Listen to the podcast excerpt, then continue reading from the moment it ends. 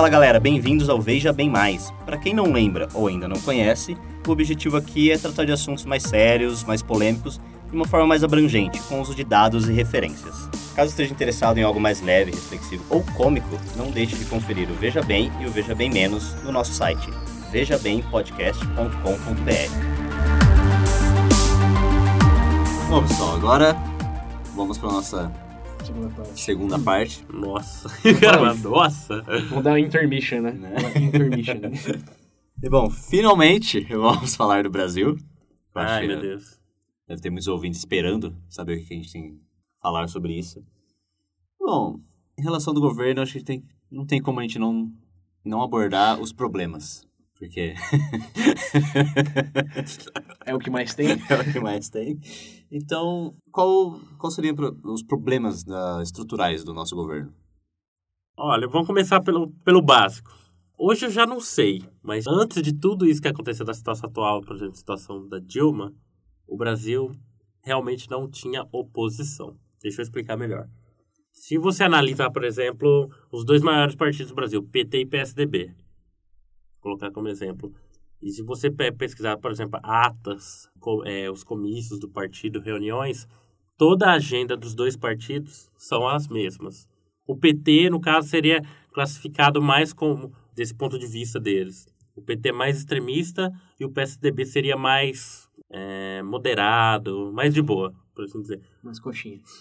Se você ter ideia, uma vez, é, se você, por exemplo, levantar é, em relação à entrevista e discurso, o próprio Fernando Henrique, né, que é considerado, que é o presidente do partido até hoje, aquela figura do partido, já dizia antigamente, eu não lembro quando foi agora a data da entrevista, mas ele dizia claramente que a única diferença entre os, os dois maiores partidos do Brasil, PT e PSDB, era uma briga por cargos.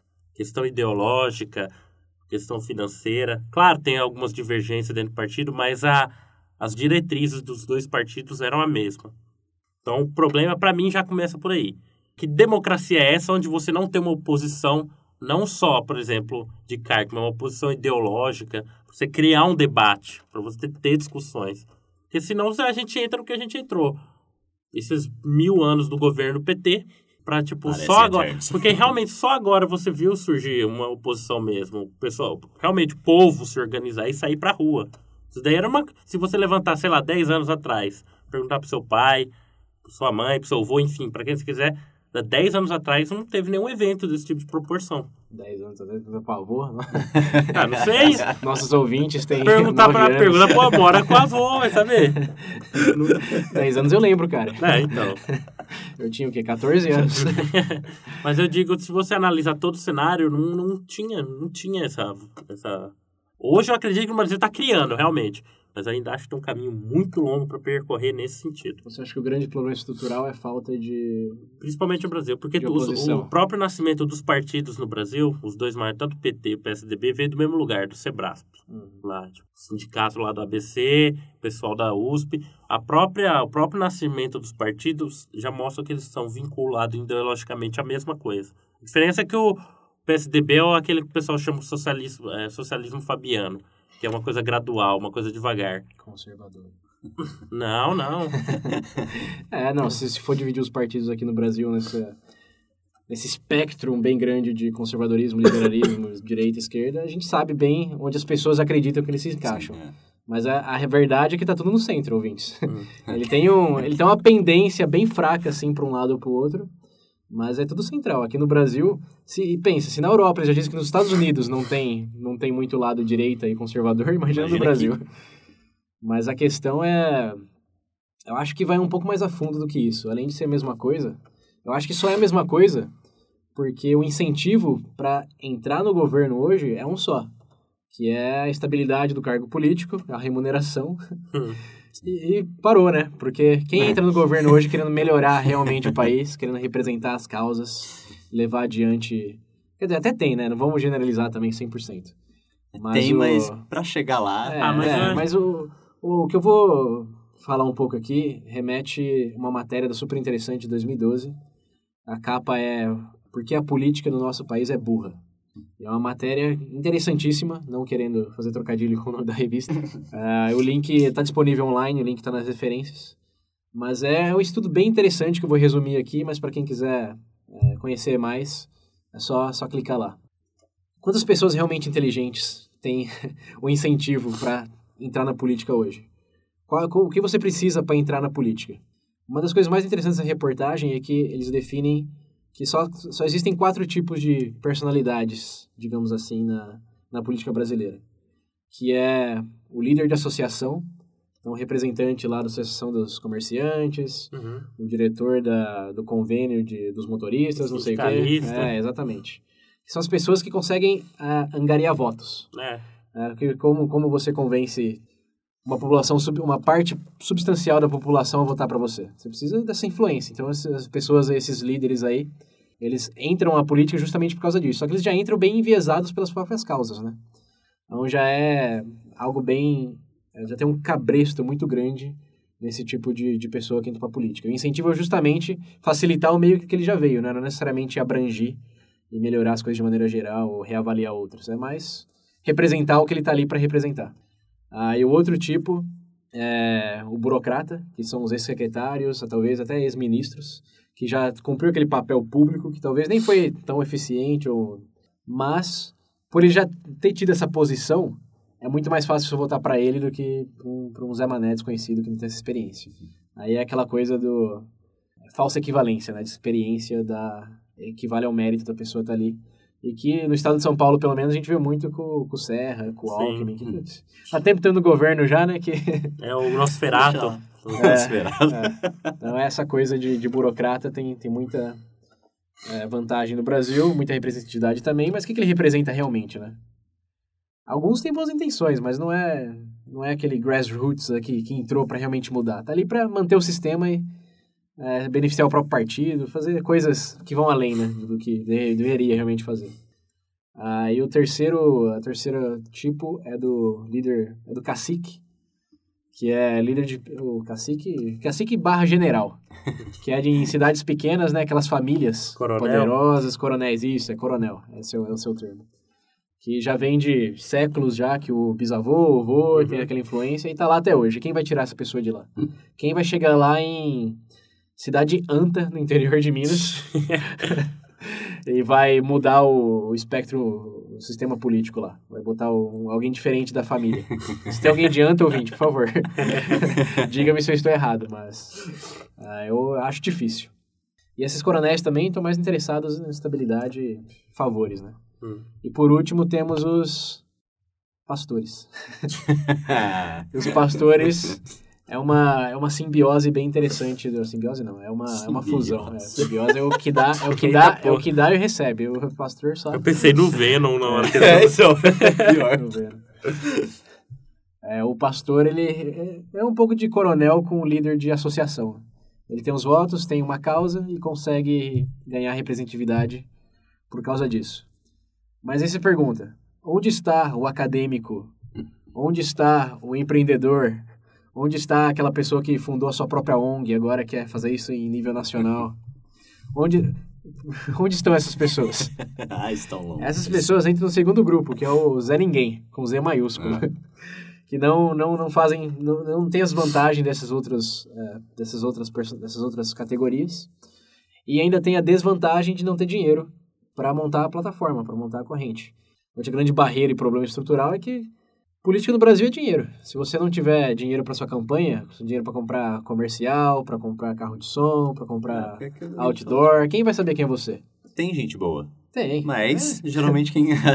E As aí a gente chega no terceiro ponto, que é talvez o mais assim gritante, que é o do financiamento de eleições. Se o segundo ponto é que você não tem dinheiro, o terceiro é que você precisa se vender, se prostituir por esse dinheiro. E essa prostituição é muito bem organizada na forma de empresas que precisam de seus lobistas. Então, hoje a Constituição permite que a empresa doe até 10%, não, 10%, 10% é da sua renda pessoal, Uhum. você como eleitor, a empresa até 2% dos rendimentos, ou do lucro. Não tenho certeza em quantas são, mas é 2%. E isso, obviamente, por ser uma porcentagem, vai dar muito mais perna para quem é rico, dono de fazendas, etc., financiar o próprio, sua própria campanha. Free Boy depositando. Ou campanhas com interesses massivos, como bancos e empresas de bebidas. empresas de bebidas. ah, que tem interesse e tem muito dinheiro em caixa, né? Tem É, muito dinheiro. Então você, no fim da- das contas, se você quiser uma plataforma, quiser é, ter uma, uma visibilidade, você vai ter que se vender para esse tipo de, de contrato e lá você vai representar o interesse delas e não o seu. Né? Você pode até ter outros, mas assim, você tá ali por quê? Sempre vão te lembrar disso, né? E a doação? Né? Como É, você que- chegou aqui? É, exatamente. Mas Lembre-se, né? É pior que isso é complicado mesmo. Até porque eu acho que o problema do- dos próprios candidatos que tem aí, que você devia colocar, que eu acho que é bacana, é o pessoal, se vê- é o pessoal vende como marketing as coisas. Por exemplo, o candidato adota um discurso do candidato que tá ganhando, por exemplo. Tem dois candidatos concorrendo ao cargo. Aí vem lá o marqueteiro e fala, não, adota o discurso dele, levanta a bandeira dele, quem sabe você não consegue. Mas a partir do momento que É, você faz isso... produto, né? A partir do momento que você faz isso, você, por exemplo, ideologicamente falando, você já perdeu. Porque chegando lá, você vai ser pressionado para fazer justamente o, o que o cara ia fazer. Então, se você tinha proposta de fazer algo diferente, Sinto muito. eu acho que é muito, no Brasil, essa visão muito marketing da Não política. é, não é visão, cara. É, é aí que tá. É estrutura. É, Estruturalmente não é que eu acho. Eu acho, cara. Bulhufas, o que você- que você que você acha? Se você quer se candidatar, quer ter uma visibilidade legal, você precisa de dinheiro. Onde você consegue dinheiro? Né? Para um partido muito bem estabelecido, já e grande, ou para uma empresa, que normalmente está associada a esses grandes partidos, Né? porque já sabe que tem a maior chance de, ser, de eleger os candidatos. E o negócio aí é por que, que isso é assim? Não precisa ser. Esse é o grande problema estrutural. Por que, que, por que, que é um percentual e não um valor X? Porque aí diminuiria um pouco o problema. Ó, empresas maiores teriam, por exemplo, a mesma possibilidade de chegar a 100 mil reais por doação do que uma Ambev que tem 2% de bilhões Uhum. de rendimento. Ah, então, por que não o número X? Ou por que não estipular que uma instituição, uma, ter- uma instituição terceira faça isso? Você dá todo o dinheiro lá e eles decidem o quanto cada partido tem direito por número de candidatos, plataforma, não sei se vai usar, que tipo de plataforma vai usar, mas um, um órgão que vai administrar esse dinheiro, não você diretamente, mas um órgão que administre isso. Que muitos dizem que pode ser o público, mas aí tem um probleminha, que é o de confiança no órgão público, dando dinheiro para candidatos para se eleger pro órgão público, né? Mas o, o fato é que dá para fazer isso. Dá para você limitar no número absoluto as situações ou dá para você terceirizar. E aí na terceirização você pode doar ou para campanha política, tipo, eu não vou doar para nenhum partido, mas eu dou é, pro para esse fundo. E aí esse fundo vai ser dividido proporcionalmente, então até o partido lá do Enéas vai ganhar um pouco da sua doação. Prona. É, o Prona. em termos ideais, acho que seria a melhor opção, porque, bom, todo, todo mundo vai ter um dinheiro e não vai ser um dinheiro absurdo.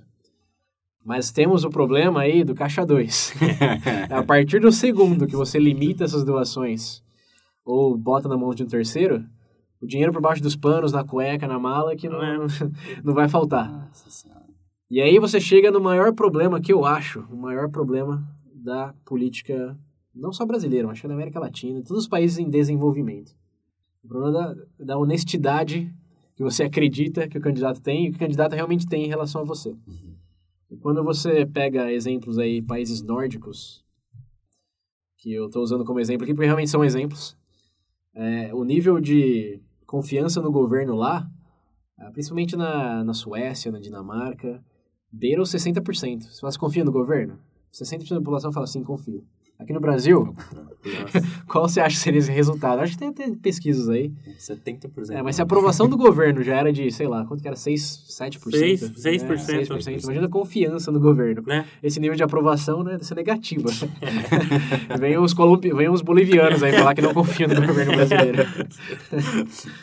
Mas eu acho que a questão é, a nossa cultura, ela ainda é muito de resultados a curto prazo, muito imediatista e muito populista, no sentido, vamos agradar a todos da maneira mais rápida possível, mas não é uma, uma gestão que visa a sustentabilidade dos próprios programas, ou que visa montar uma plataforma onde você realmente represente a sua população, não porque tem mais dinheiro, mas porque você foi eleito de uma maneira proporcional àqueles interesses e de forma limpa, de forma justa, digamos assim.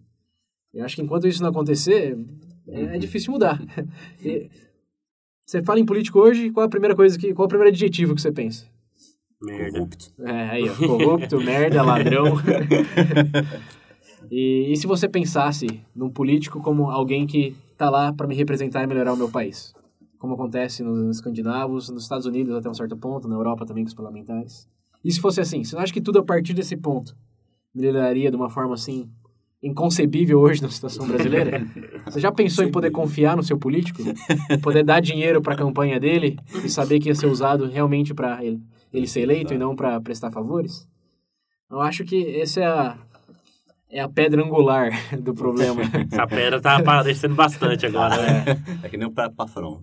É a pedra angular do problema brasileiro. Falta uma cultura de honestidade, de comprometimento com representatividade na política para fazer o que deve ser feito, que é melhorar e não distribuir favores, não melhorar a própria causa ou morrer na, no conforto de um salário de, de governo é, e aposentadoria também. Ah, cara, eu acho difícil. Eu, é, pior que esse é um assunto tão. É, tem tanta coisa para mudar, porque eu lembro. Eu não lembro quem que falou essa frase agora. Mas em linhas gerais, eles falam que tudo que existe na política antes passou pela alta cultura, ou cultura, no caso, enfim. Eu acho que é isso que uma coisa que a gente deveria pegar e trabalhar no Brasil. Por exemplo, você olha aqueles. Uh, uh, por exemplo, você cita os países nórdicos, você vai ler sobre história, sei lá, bibliografia de algum candidato. Você vê que o cara tem um passado de, sei lá, o cara é um acadêmico, tem algum, algum, algum conhecimento, assim, você entendeu? Não, não apela que, tipo, aquela coisa imediata que você falou, imediatismo. Tem uma, uma visão mais ampla da situação. O que eu vejo no Brasil, o que eu pessoalmente mais detesto no cenário político, é, por exemplo, o pessoal analisar político por só discurso. Mas não, tipo, por fonte primária, por exemplo, aliança, por exemplo, gru os grupos, por exemplo, que ele os grupos que ele participa, tem As ali. As pessoas não vão além, entendeu? Né? Só vê a fachada, só. Ah, mas eu acho que isso é um argumento debatível porque as pessoas que veriam isso são as pessoas que não importam para esse candidato, realmente. Hum. O que importa é se ele for líder de alguma coisa, são seguidores que automaticamente vão votar nele. Ele não precisa brigar por esses votos. Eu sou líder da Associação Comercial de São Paulo, eu tenho os votos. Se eu sou líder do sindicato de professores, eu tenho os votos. Mas eu... E aí, acho que o problema, eu falei, justamente é, pode se enraizar na maneira que você vota. Que você consegue a maioria ali Uhum. e pronto, já, já foi eleito. Não tem, não tem necessidade de realmente ir lá e brigar, porque você sabe que eu vou te colocar como terceiro candidato em vez de quinto. Isso vai te ajudar. Não pode ser que está correlacionado aí, mas a outra coisa. Nem lembro qual que era o seu problema. Não, que na verdade eu comecei falando que, tipo assim, dessa visão mais imediata das coisas, tipo, até, Ah, até, a, sim, pró até sim. própria. Não, na verdade, esse próprio contexto de De imediatismo, não, de não pesquisar, populismo. de não pesquisar. É. É, tá. É, não, mas é, a outra coisa é, é que a pessoa não vê relevância. O que, eu, o que eu vou gastar meu tempo pesquisando, descobrindo, sendo que provavelmente só tem mais pessoas iguais a ele. E a que não for vai estar num partido ali X que não vai ser eleito de qualquer jeito. É, cara, isso remete bem ao começo da nossa discussão. Não É. vale a pena discutir política? discutir vale, porque a gente aprende, reflete. Mas vale a pena perder tempo, entre aspas aqui, perder tempo pesquisando o background de um candidato que tá num partido que nunca vai, vai ganhar uma, uma bancada? Hum. Essa, essa é a pergunta pragmática que, infelizmente, hoje eu acho muito difícil responder na- afirmativamente. Hum. Eu, eu acho que... Principalmente no cenário nacional. É, eu acho que a situação que você tem hoje é votando menos pior. Não é. É fazer um esforço Eu pra... acho que todo mundo faz isso. É igual É. o pessoal falou. Volta no menos pior e reza. na, na, quando, Reza, mas mantém, mas mantém isso formado para um dia. Eu, a minha esperança é que a próxima geração vai ser, vai ser diferente. Porque não tem como destituir todas essas perucas brancas que estão no governo hoje, Não. b- implementar o parlamentarismo do dia para noite, mudar o sistema de votação, tipo, Mas eu vi falar. Eu lembro uma esquece, né? É, o pessoal fala que essa mudança a longo prazo, além da formação de uma nova classe, sei lá, uma nova classe intelectual e cultural, leva em torno de mais de 30 anos. Então, se provavelmente a gente estiver vivo algum dia para ver se o Brasil melhorar, vai ser quando a gente já estiver velho e acabado. Talvez, mas as coisas mudam mais rápido hoje que antigamente, né? É. Principalmente com a disseminação da informação e com a plataforma Veja Bem, política. Quem sabe estaremos concorrendo aí em 2000 e... Quando vai ser a próxima? Sei lá, 18, né? É, Quer dizer, agora... 2018. 2018. Presidente. É, 2018. Agora a gente tem a, essa aqui, a municipal, né? É eleições verdade, temos municipais. esse ano. Mas quem sabe?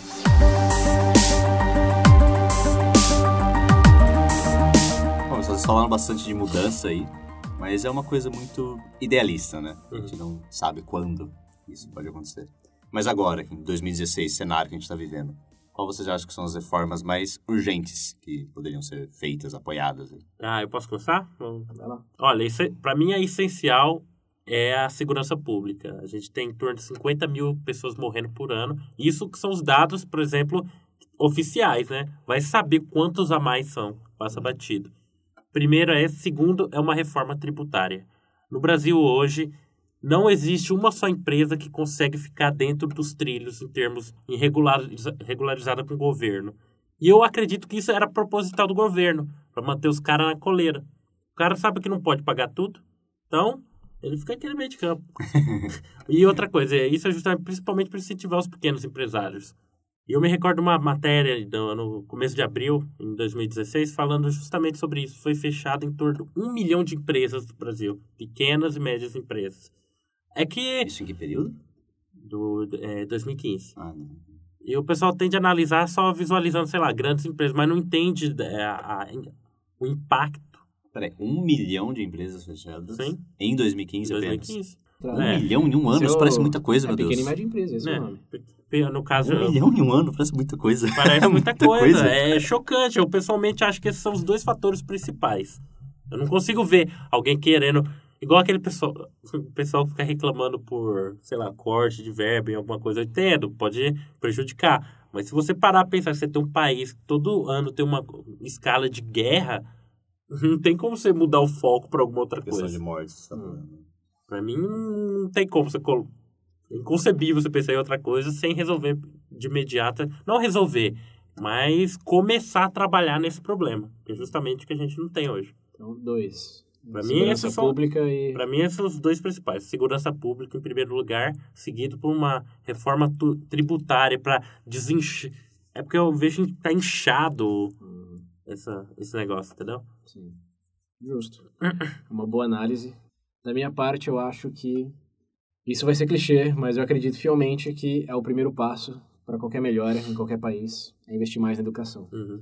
Eu olhei a porcentagem do ah, orçamento do governo que foi gasto em diferentes ministérios em 2012 e eu vi que foi gasto 15% dos 2,3 trilhões de dólares daquele ano na previdência privada e somente alguns milhões na educação. Eu acho que 3%, 3% na educação.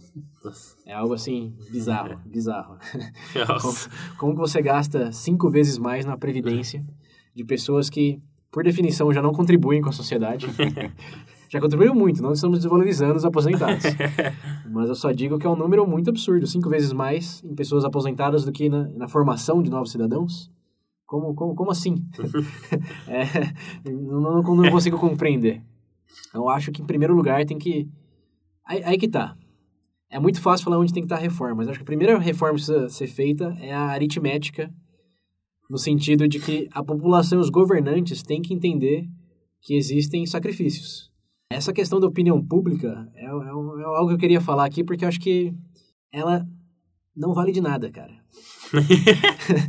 não, é, cara, não, não vou desmerecer a opinião pública, mas eu acho que a- tirando, tirando é, questões bem abrangentes e com um percentual muito a favor de contra, ou enfim, em prol de alguma coisa, é muito contraditória, principalmente para a política doméstica. Você, você pega, você pesquisa as pessoas, você acha que o governo deveria gastar mais ou menos? Todo mundo fala menos, obviamente, né? Obviamente. Mas é, e na educação, você quer que investe mais ou menos? E na saúde, você quer que investe mais ou menos? É. Sim, não... Quer que exi- gaste menos, mas quer que invista to- é, mais. todo mundo quer que o governo gaste menos, só que os programas governamentais sejam maiores e melhores. Exato, exato. E E nem nada que seja abaixa os juros. É, que abaixa, é. Assim, é, isso não... é, tem, que, tem que botar um asterisco grande aqui também. Não que a pessoa, você, indivíduo, é, seja idiota ao sentido de, no sentido de achar que dá para fazer mágica. Hum. Mas no coletivo, a opinião pública, isso é um público Sim. bem grande. Quando você começa a fazer pesquisas, enquetes, aí você vê que, no geral, as pessoas se contradizem. Sim. Tipo, eu tenho uma ideia que eu quero sacrificar a previdência em prol da educação. Mas aí o outro vai lá e fala que não, o, principalmente o idoso. Você acha que vou fazer pesquisa com o idoso? Não, tem que cortar a previdência. Joga mais, né? Corta, sei lá, o orçamento do, da tecnologia. O que, que o idoso está preocupado? Então, no geral, quando você agrega tudo isso, a opinião pública, cara, é um lixo. não tem nada que, que, que valide ela. A É. gente pode pegar de exemplo o que aconteceu em 2016 agora, que depois que o Temer assumiu, que ele fechou vários ministérios. O pessoal foi A É, então, loucura. Eu, não- eu não quero entrar em detalhes de associações partidárias e méritos do que ele fez ou não, porque a gente não teve nem tempo para avaliar os resultados. Ai, Mas a questão é que Mas eu acho que o bom, escolha o racional bom, o bom, o bom político, cara, eu não vou entrar nesse, não vou entrar nessa discussão, não vou. Droga. O que, eu tô, o, que eu tô pedindo, o que eu tô querendo elucidar é que o governante bom é o que faz escolhas e não segue a opinião pública, porque ela não tem diretiva para coisa, para medidas domésticas. Ele tá lá para fazer escolhas. Já foi eleito pela opinião pública, entre aspas também, né? Ah, diga, Mas, mas, mas ele tá lá para fazer as melhores decisões. E as melhores decisões, você tem que estar disposto a fazer aquele sacrifício. Então, tenta descobrir primeiro que, quais são as prioridades do, do distrito que eu represento, do povo brasileiro. A minha prioridade, se me perguntar hoje, é educação. Acho que falta muito estrutura para educação. E sem educação, obviamente você vai ter mais violência. Quem, quem que bem educado que vai assaltar a lojinha? Quem que vai vender drogas é, no- em, é, em boca de fumo com diploma?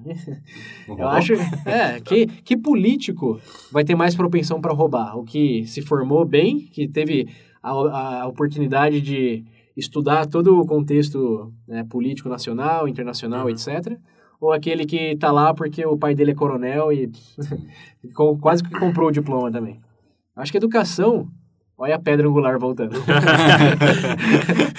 educação é a pedra angular é, até do negócio que eu falei do, da questão que eu falei do, da honestidade. Uma pessoa bem educada tende a ser mais, mais honesta, tende a se comprometer com causas em vez de interesses é, egoístas. Uhum. Eu acho que tem uma necessidade gritante para existir uma reforma que valorize mais a educação. Hoje, no, no discurso é que tem o pré-sal lá e etc., mas Até agora. é, não, isso também é a longo prazo. Eu acho que dá para tirar muita, muita gordura de outros ministérios. Não vou falar quais, mas a Previdência é o que gasta bastante. para investir mais em educação. Então, a reforma, investir mais na educação e não só dar mais dinheiro, porque jogar dinheiro não É. resolve o problema, né? Tem que também pensar em dar mais liberdade para os professores. Reconhecê-los melhor, não só monetariamente, mas também em termos de participação na sociedade. O professor hoje, infelizmente, é um bobo que quer fazer o bem, né? O professor hoje, ele é meio que a figura de um político que, por saber que não, não conseguiria fazer nada como político, faz como professor. Ele é o político bom, mas como não sabe que não tem chance, ele dá aula, né? Mas ainda assim, ó, só Jogam fogo Ah, neles. é, exatamente. E, Ah, e tá eu acho que eu acho que tem exemplos. Eu acho não, eu sei que tem exemplos de países que investiram bastante na educação. A Coreia do Sul, por exemplo, saiu num cenário pós-guerra, Uhum. investiu massivamente na educação e hoje exporta tecnologia. Exporta produtos industrializados, tipo, Uhum. impor- exporta cérebros. É, porque essa é outra coisa que eu acho que é, é estrutural. À medida, enquanto a gente focar só em exportar carne, soja e etc., somos um país sempre em desenvolvimento. Um país desenvolvido é um país que exporta inteligência.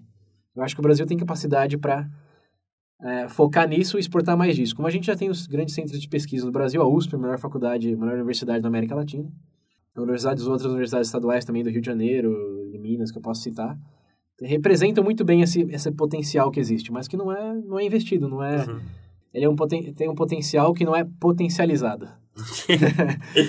é o primeiro lugar, mais investimento na educação e reforma baseado em países que já deu certo de como fazer com que a educação funcione também, dar mais autonomia para o professor, tirar esses testes bobo de vestibular de decoreba. Aí a gente vai discutir mais no Veja Bem Educação. É. E em segundo lugar, acho que, concordando com o Pedro, a reforma tributária é imprescindível, porque além dessas empresas fechando, perdão, além dessas empresas que fecharam, Uhum. Algo muito mais gritante é o número de empresas que nunca abriram por causa da, da, da, da fita vermelha da burocracia e do, da pressão, da, do cargo fiscal que eles sabem que vão ter que cooperar. Ah, um exemplo, na Irlanda hoje, você precisa de cinco dias úteis para abrir sua própria empresa. Sim. Nos Estados Unidos, você consegue o seu permit, sua licença para gerenciar o próprio negócio no mesmo dia. Você vai lá no equivalente a um Detran da vida e pega a sua licença e já era. Você está oficializado pelo governo a- a vender. Eu não lembro no Brasil se é 40, 80. A última vez que eu vi, acho que era 45 no mínimo. De 45 a 120, uma coisa assim. Senhora. Para você abrir a sua empresa para criar empregos, gerar... Vai gerar... falir antes de É, abrir. pra- é, aí você É. vai ficar. Vai demorar mais ainda pra fechar. É.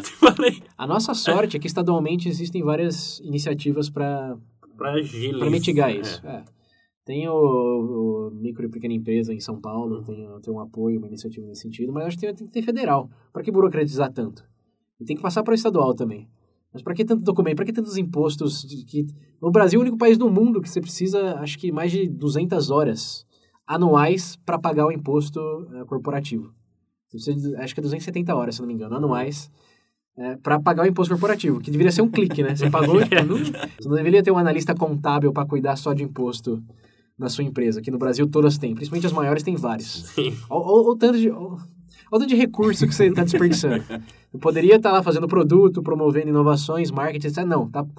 Contrata uma pessoa só para pagar imposto pro governo.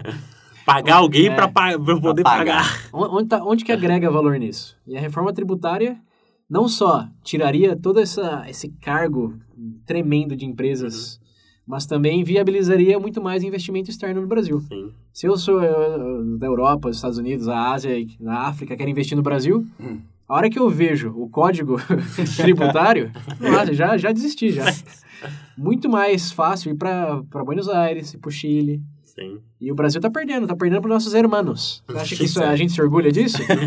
Já perdemos no futebol. hein, mano? Temos que perder também no. No investimento futebol, externo, no né? governo.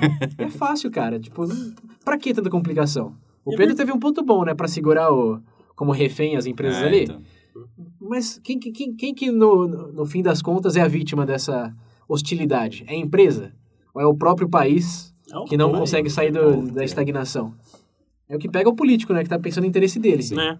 Mas, em geral, a política não, não dá justificativa nenhuma para não simplificar o sistema tributário. Que, ó, economicamente, acho que a coisa que mais alavancaria o Brasil a, a médio... Acho que até curto prazo. Hum. Curto não sei porque demora muito para você mudar todo o sistema. Você já Mas viu a médio e o- longo prazo é o, mais eficiente. o não sei se é. Como é que é o nome lá do bagulho que tem lá as, as leis e tudo? Mas Não sei se é manual.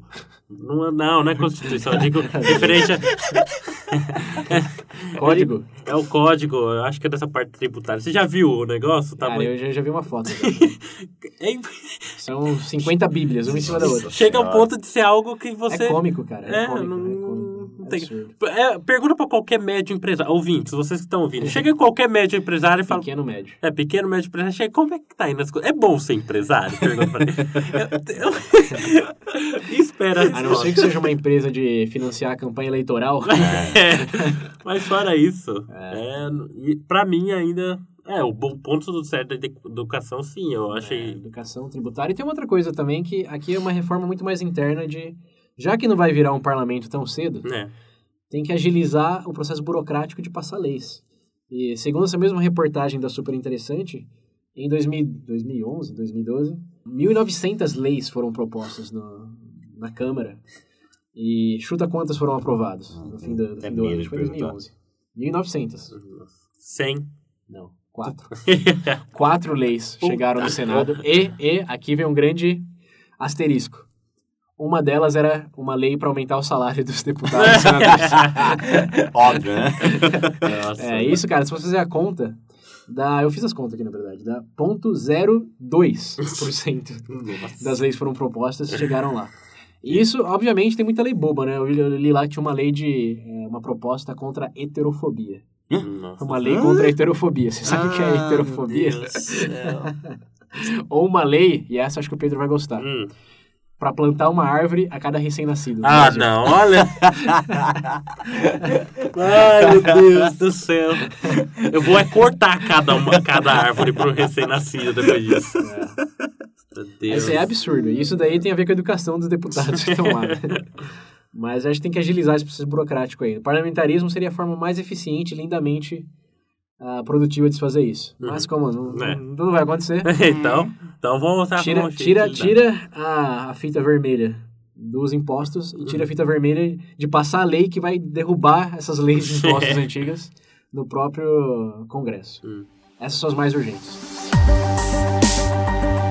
Bom, galera, vocês estão falando bastante sobre mudanças e melhorias a serem feitas aí. Mas, na visão de vocês, o que seria um governo ideal? Que a gente almeja no fim do dia. É. A Dinamarca. Na verdade, tem até uma expressão de alguns economistas que dizem é, getting to Denmark, chegando à Dinamarca. É um conjunto de medidas econômicas que tenta se assimilar a esse país. É. Nossa, cara, eu pessoalmente eu não sei, viu? Eu acredito que para alcançar isso daí, a gente tem algumas bases que dá para se inspirar em cima.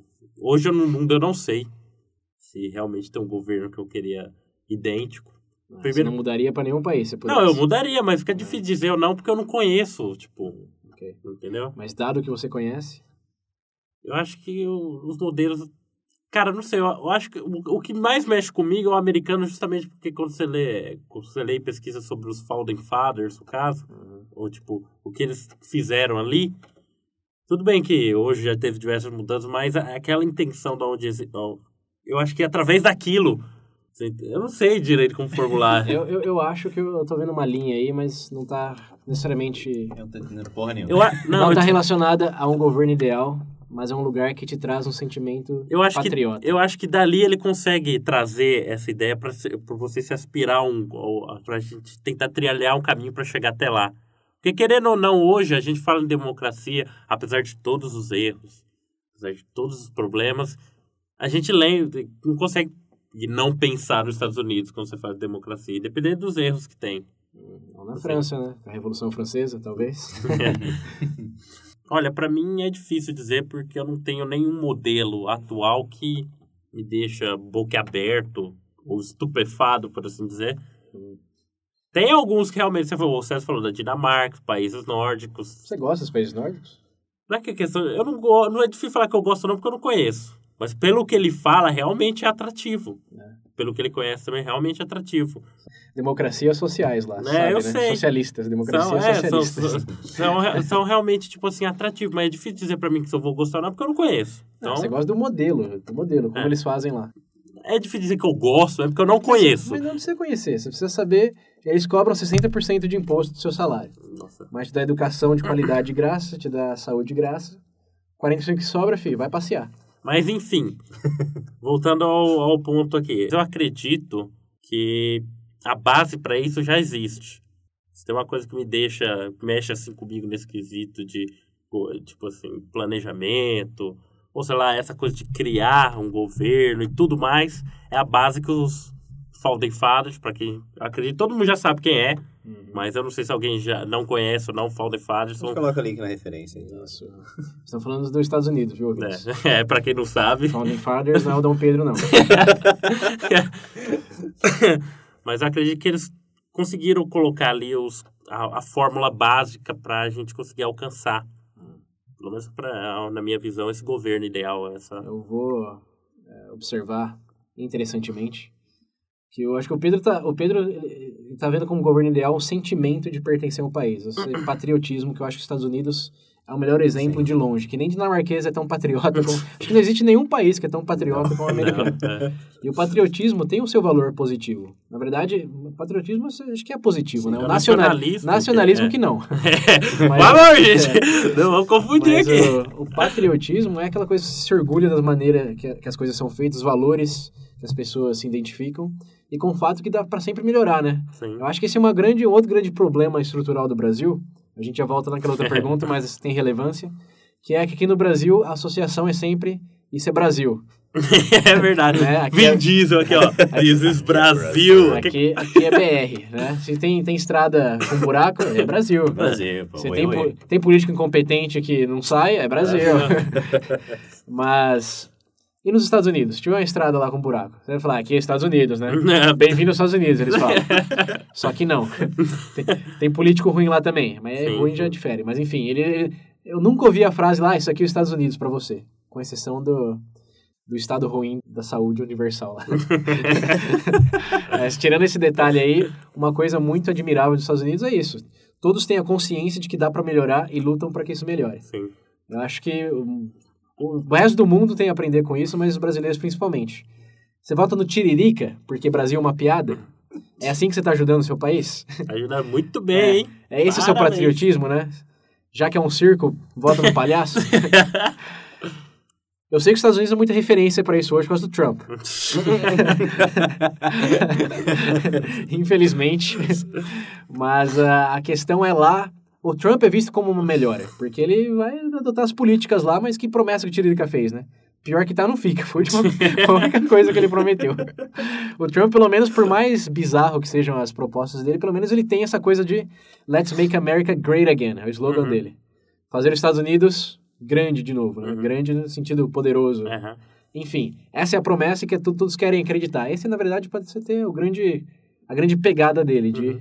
Pegar esse sentimento de que já não é mais o que era e ele vai ajudar que volte, volte a ser aquilo tudo.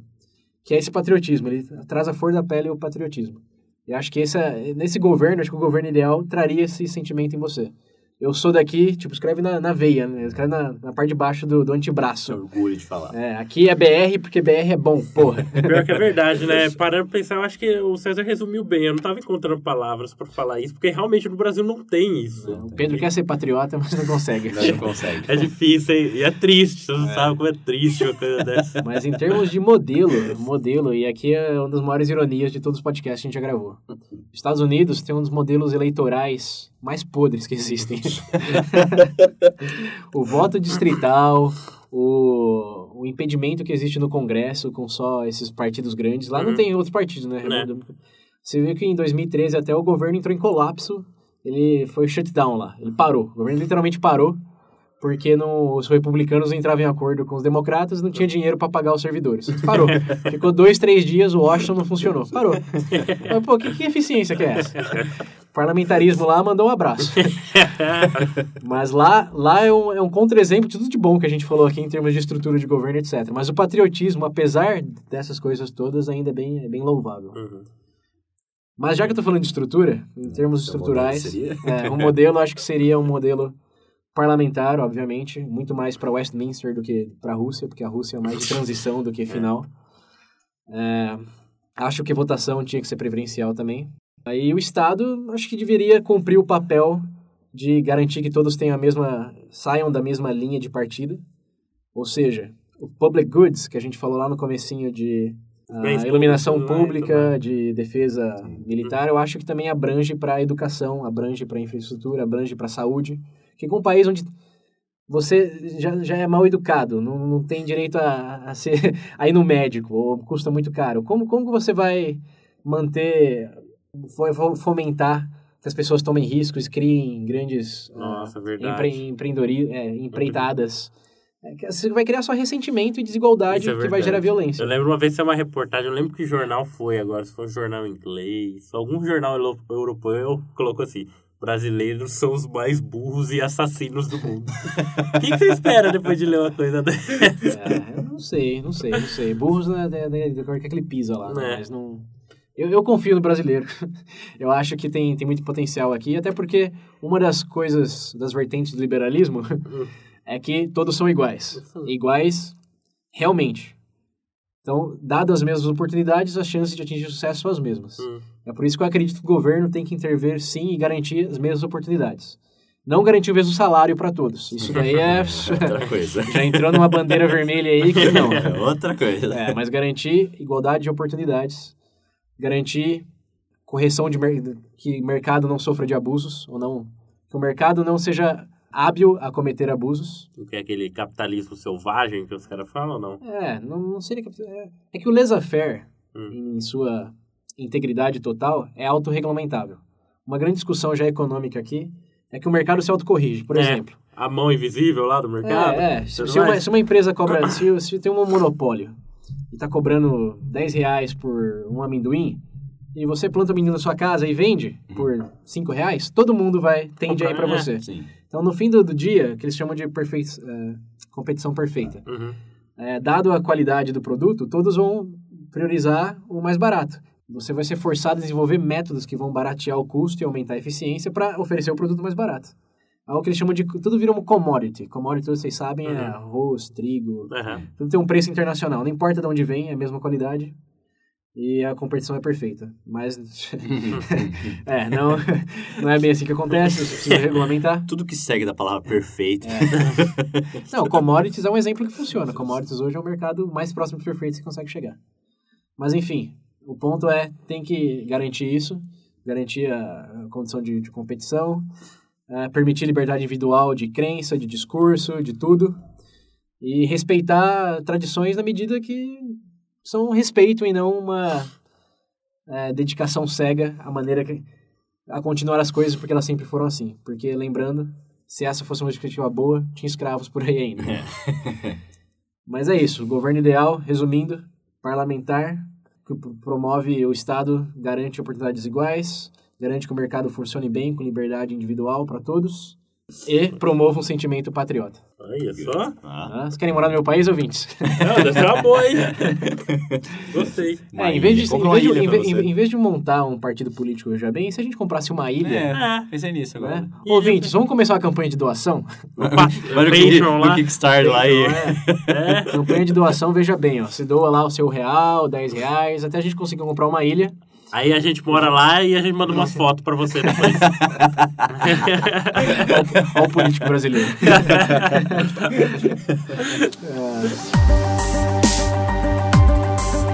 Bom, galera, depois dessa sessão da câmera que nós tivemos aqui, dessa longa conversa, eu acho que dá pra finalizar o, o assunto por hoje.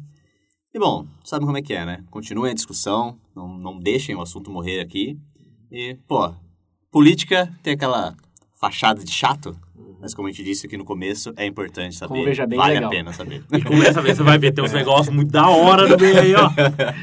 Mas é isso aí. Eu só, que é bom. eu só quero reforçar um negócio do William de que a gente deixou muita coisa de fora aqui, principalmente da definição de direita e esquerda. Sim, é... Que tenho certeza que vai ter povo. pa- Teve, teve gente que passou raiva escutando. Sim, sim, com É, certeza. é, mas a gente tá Dos escutando- dois lados. A gente, tá escut... a gente sabe disso e a gente tá... quer promover o nosso slogan é fomentar discussões.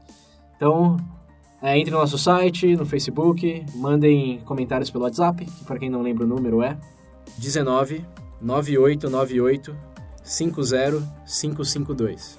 De novo, 19 98 98 50552.